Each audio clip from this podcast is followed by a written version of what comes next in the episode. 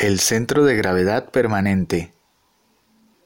No existiendo una verdadera individualidad, resulta imposible que haya continuidad de propósitos.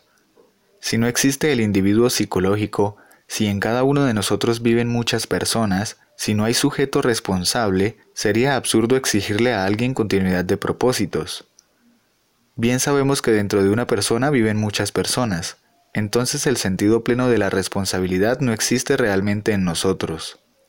Lo que un yo determinado afirma en un instante dado no puede revestir ninguna seriedad debido al hecho concreto de que cualquier otro yo puede afirmar exactamente lo contrario en cualquier otro momento. Lo grave de todo esto es que muchas gentes creen poseer el sentido de responsabilidad moral y se autoengañan afirmando ser siempre las mismas.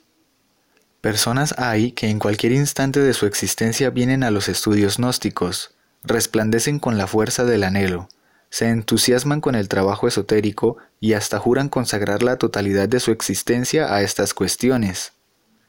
Incuestionablemente todos los hermanos de nuestro movimiento llegan hasta admirar a un entusiasta así. Uno no puede menos que sentir gran alegría al escuchar personas de esta clase, tan devotas y definitivamente sinceras. Sin embargo, el idilio no dura mucho tiempo. Cualquier día debido a tal o cual motivo justo o injusto, sencillo o complicado, la persona se retira de la gnosis. Entonces abandona el trabajo y para enderezar el entuerto, o tratando de justificarse a sí misma, se afilia a cualquier otra organización mística y piensa que ahora va mejor. Todo este ir y venir, todo este cambiar incesante de escuelas, sectas, religiones, se debe a la multiplicidad de yoes que en nuestro interior luchan entre sí por su supremacía.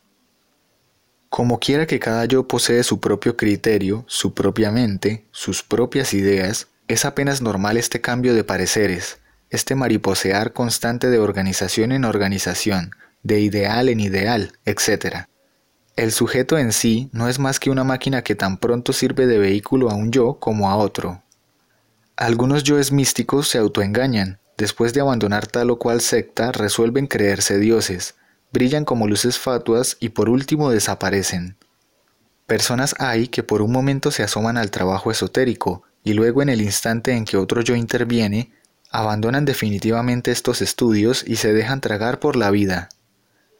Obviamente si uno no lucha contra la vida, ésta se lo devora y son raros los aspirantes que de verdad no se dejan tragar por la vida.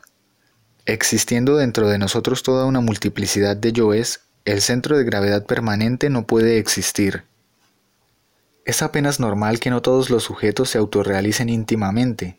Bien sabemos que la autorrealización íntima del ser exige continuidad de propósitos y como quiera que es muy difícil encontrar a alguien que tenga un centro de gravedad permanente, entonces no es extraño que sea muy rara la persona que llegue a la autorrealización interior profunda. Lo normal es que alguien se entusiasme por el trabajo esotérico y luego lo abandone, lo extraño es que alguien no abandone el trabajo y llegue a la meta. Ciertamente, y en nombre de la verdad, afirmaremos que el Sol está haciendo un experimento de laboratorio muy complicado y terriblemente difícil. Dentro del animal intelectual equivocadamente llamado hombre existen gérmenes que convenientemente desarrollados pueden convertirnos en hombres solares. Sin embargo, no está de más aclarar que no es seguro que esos gérmenes se desarrollen, lo normal es que se degeneren y pierdan lentamente. En todo caso, los citados gérmenes que han de convertirnos en hombres solares necesitan de un ambiente adecuado, pues bien sabido es que la semilla en un medio estéril no germina, se pierde. Para que la semilla real del hombre depositada en nuestras glándulas sexuales pueda germinar, se necesita continuidad de propósitos y cuerpo físico normal. Si los científicos continúan haciendo ensayos con las glándulas de secreción interna, cualquier posibilidad de desarrollo de los mencionados gérmenes podrá perderse. Aunque parezca increíble, las hormigas pasaron ya por un proceso similar en un remoto pasado arcaico de nuestro planeta Tierra. Uno se llena de asombro al contemplar la perfección de un palacio de hormigas. No hay duda que el orden establecido en cualquier hormiguero es formidable.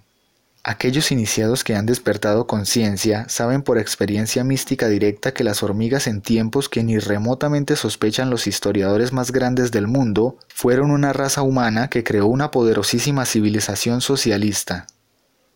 Entonces eliminaron los dictadores de aquella familia las diversas sectas religiosas y el libre albedrío, pues todo ello les restaba poder y ellos necesitaban ser totalitarios en el sentido más completo de la palabra. En estas condiciones, eliminada la iniciativa individual y el derecho religioso, el animal intelectual se precipitó por el camino de la involución y la degeneración.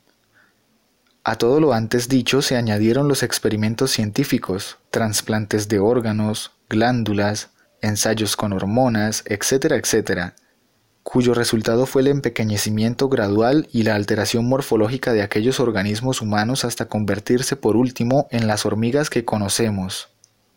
Toda aquella civilización, todos esos movimientos relacionados con el orden social establecido se volvieron mecánicos y se heredaron de padres a hijos.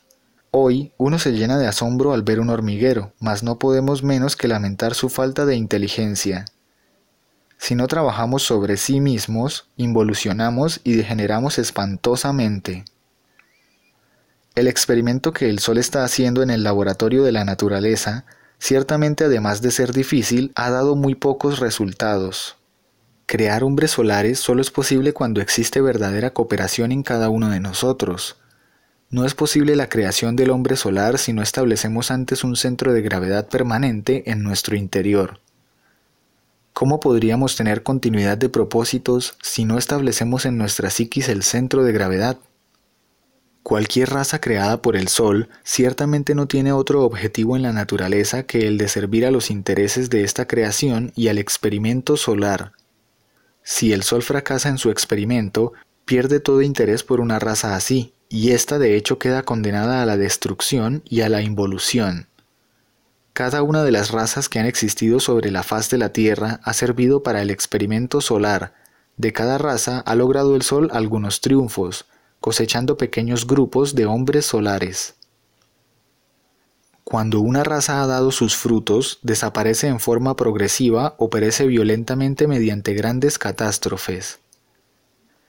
La creación de hombres solares es posible cuando uno lucha por independizarse de las fuerzas lunares, no hay duda de que todos estos yoes que llevamos en nuestra psiquis son de tipo exclusivamente lunar. En modo alguno sería imposible liberarnos de la fuerza lunar si no establecemos previamente en nosotros un centro de gravedad permanente.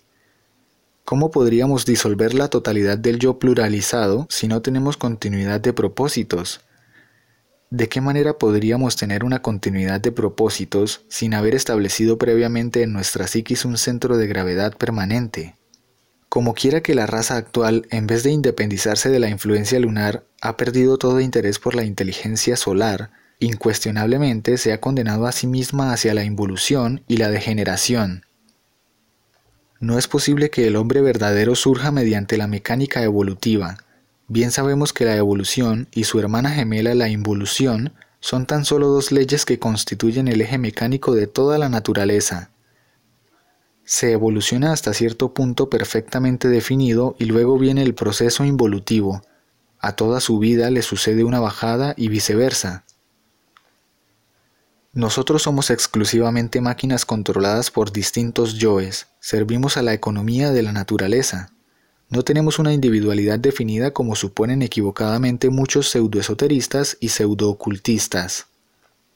Necesitamos cambiar con urgencia máxima a fin de que los gérmenes del hombre den sus frutos. Solo trabajando sobre sí mismos con verdadera continuidad de propósitos y sentido completo de responsabilidad moral podemos convertirnos en hombres solares. Esto implica consagrar la totalidad de nuestra existencia al trabajo esotérico sobre sí mismos. Aquellos que tienen esperanza en llegar al estado solar mediante la mecánica de la evolución se engañan a sí mismos y se condenan de hecho a la degeneración involutiva. En el trabajo esotérico no podemos darnos el lujo de la versatilidad. Esos que tienen ideas veletas, esos que hoy trabajan sobre sus psiquis y mañana se dejan tragar por la vida, esos que buscan evasivas, justificaciones para abandonar el trabajo esotérico, degenerarán e involucionarán.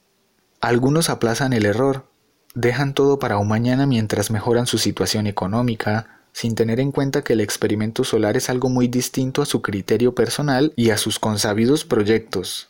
No es posible convertirse en hombre solar cuando cargamos la luna en nuestro interior. El ego es lunar. La Tierra tiene dos lunas. La segunda de estas es llamada Lilith y se halla un poco más distante que la luna blanca. Los astrónomos suelen ver a Lilith como una lenteja, pues es de muy poco tamaño. Esa es la luna negra. Las fuerzas más siniestras del ego llegan a la Tierra desde Lilith y producen resultados psicológicos infrahumanos y bestiales.